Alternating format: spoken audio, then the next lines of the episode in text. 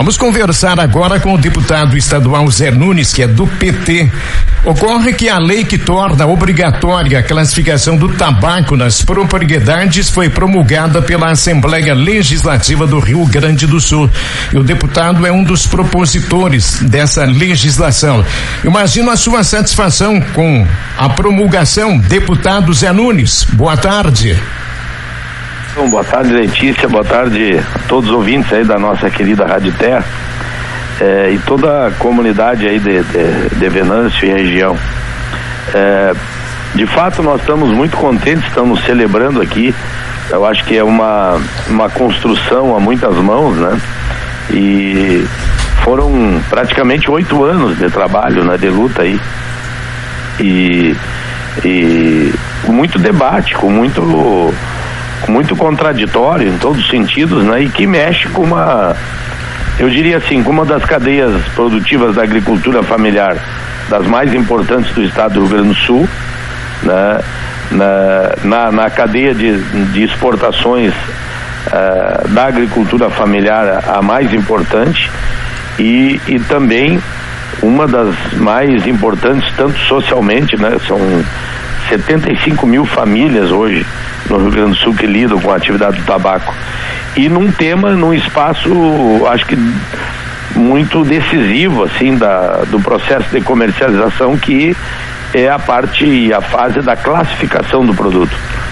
Né? E a gente entrou com esse projeto de lei e abriu essa discussão aqui no Parlamento Gaúcho com o objetivo de reforçar a nossa cadeia produtiva do tabaco.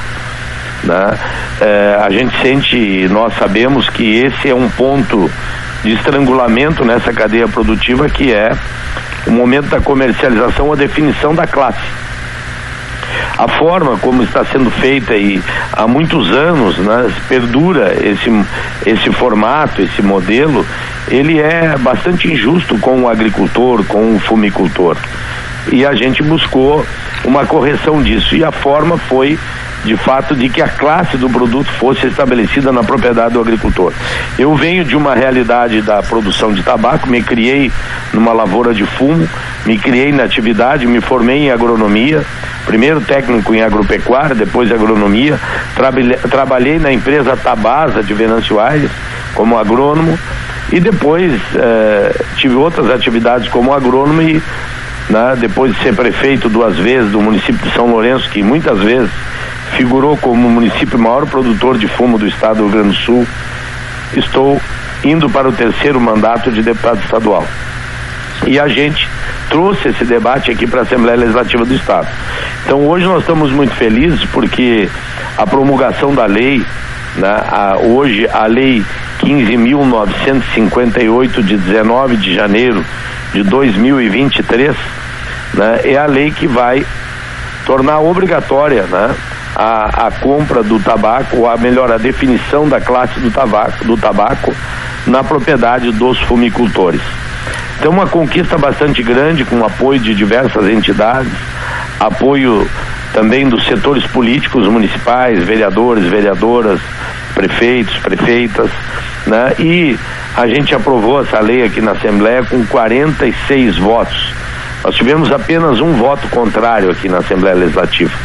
Então estamos animados, contentes e eu acho que com uma missão assim, de uma certa parte, uma tarefa pelo menos cumprida com os nossos fumicultores, que é, é tentar dar mais justiça e mais dignidade no momento da comercialização. Deputados. Perdão, Carlão, eu ia comentar, eu perguntar ao nosso deputado, porque o Estado não sancionou esse projeto, né? Que teve aí todos esses anos de tramitação. Gostaria que o senhor comentasse o fato de ter que voltar esse projeto agora para promulgação na Assembleia Legislativa e também pra, para os fumicultores que estão nos ouvindo, a expectativa é saber se essa nova lei já vai estar valendo para a safra atual, afinal, muitos produtores, principalmente aqui da região de Venâncio Aires, já estão concluindo aí a sua colheita. Exato. Primeiro que eu acho que o fato de o governador não ter sancionado a lei é uma questão dele. Eu, eu nem me eu não, não me preocupo com isso e também nem dou muito, muita importância para isso.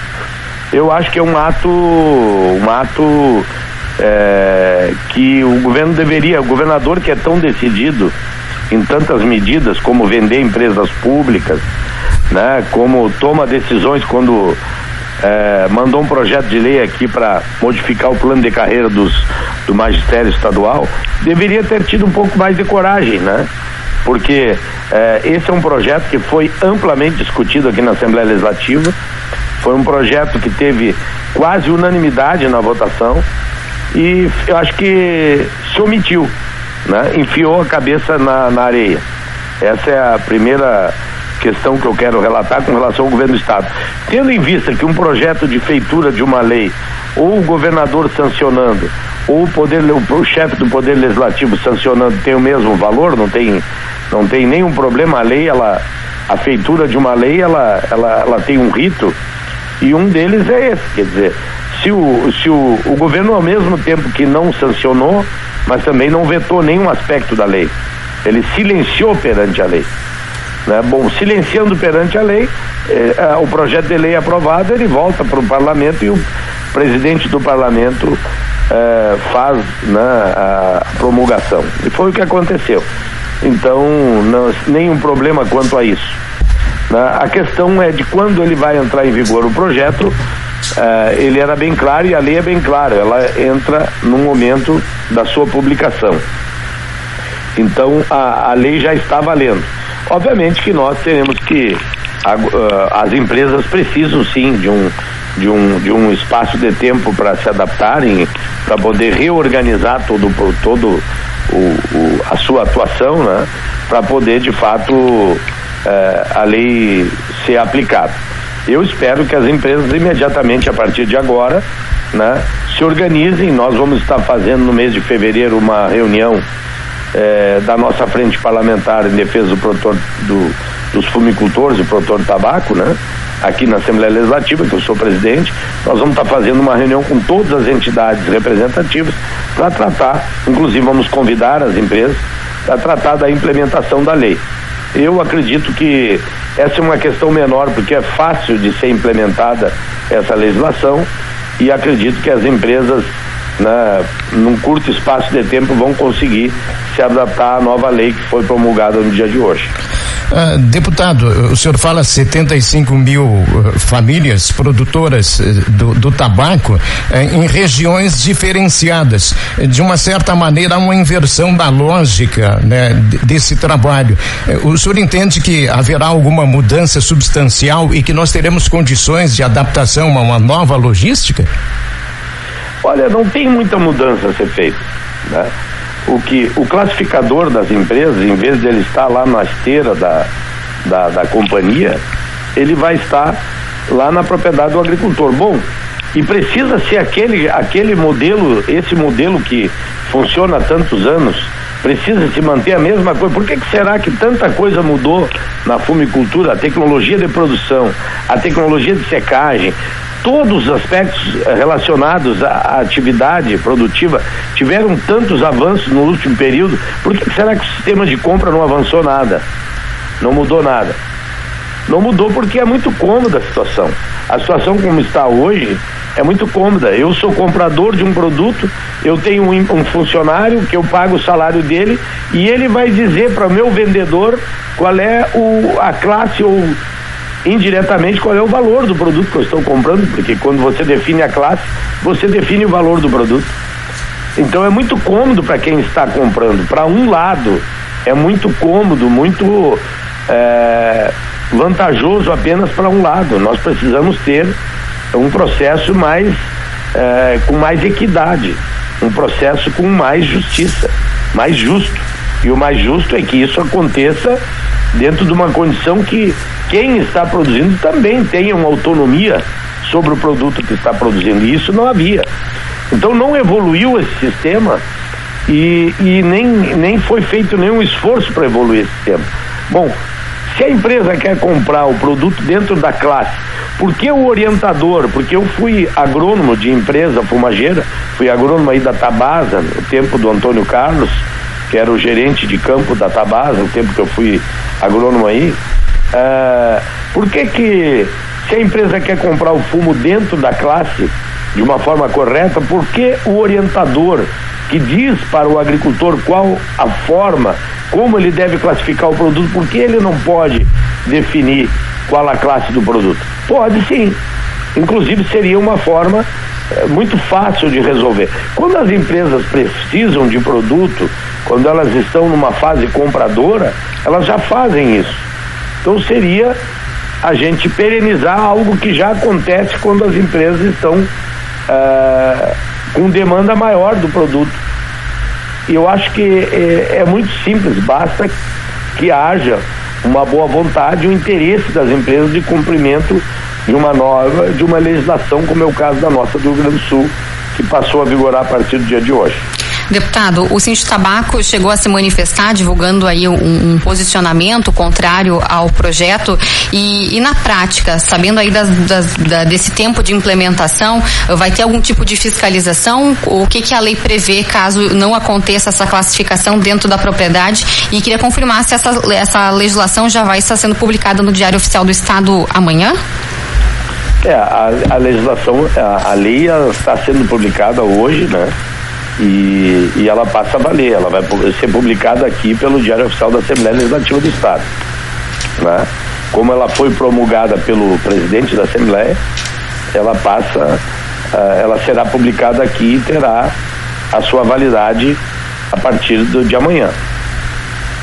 O Sim de Tabaco, né, ele trabalhou no sentido de contrariar a lei aqui quando nós tivemos o projeto de lei, melhor dizendo, né? O projeto de lei quando nós tivemos processo de tramitação. Agora não é mais um projeto de lei, agora é uma lei aprovada por 46 deputados. Eu não acredito que as empresas de tabaco do Rio Grande do Sul queiram figurar na lista de daqueles que não cumprem a lei. Se isso acontecer, obviamente que sofrerão as penalidades, né, de quem não cumpre a lei. E nós vamos buscar o cumprimento dessa lei. Tá?